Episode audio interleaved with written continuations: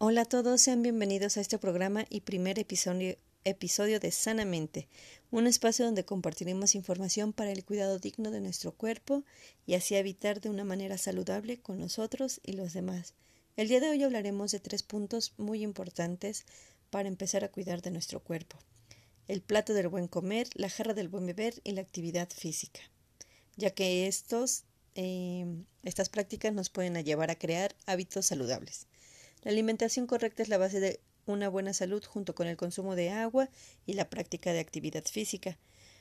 Y es la mejor manera de prevenir y controlar el sobrepeso, obesidad y otras enfermedades crónico-degenerativas como la diabetes, presión alta, entre otras.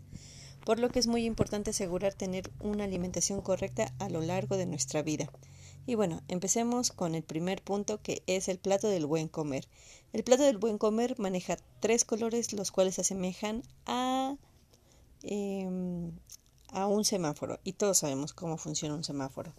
El verde que nos indica sigue, no te preocupes, le va a pertenecer a las frutas y verduras, que son la principal fuente de vitaminas, minerales y antioxidantes.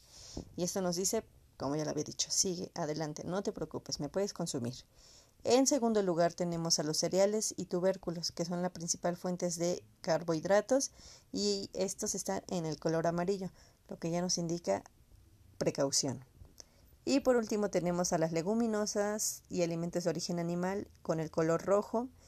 Estas son la principal fuente de proteínas y como digo, el color rojo nos advierte como alto, cuidado. Hay que poner atención ahí, ¿no? Muy bien. En el segundo, en el segundo punto tenemos a la jarra del buen beber que se divide en seis niveles. El número uno, que es agua potable natural, en esta nos recomienda de 6 a 8 vasos, ya que todo el mundo sabemos que estamos compuestos mayoritariamente por agua, ¿no? Y que pues nuestros procesos fisiológicos eh, nos hacen desgastar cada instante de eh, los líquidos. Entonces, en este nivel nos recomiendan tomar de 6 a 8 vasos diarios. En el segundo nivel tenemos la leche semidescremada y bebidas de soya sin azúcar adicionada. Eh, aquí tenemos permitido de 1 a 2 vasos.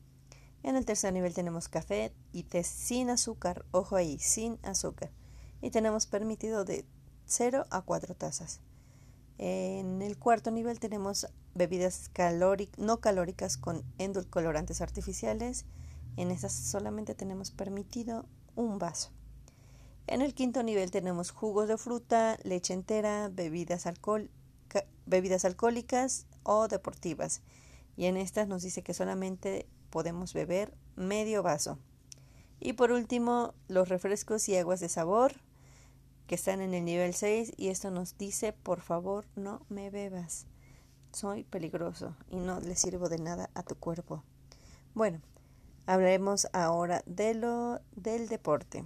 En el deporte tenemos, eh, bueno, el ejercicio físico tenemos que son movimientos corporales planeados y estructurados y repetitivos que se practican con el fin de mejorar la condición física, ya que nos ayudan a bajar los niveles de estrés, eh, la quema de grasa, eh, nos ayudan también a tener una mejor eh, condición física y previene enfermedades cardiovasculares y respiratorias.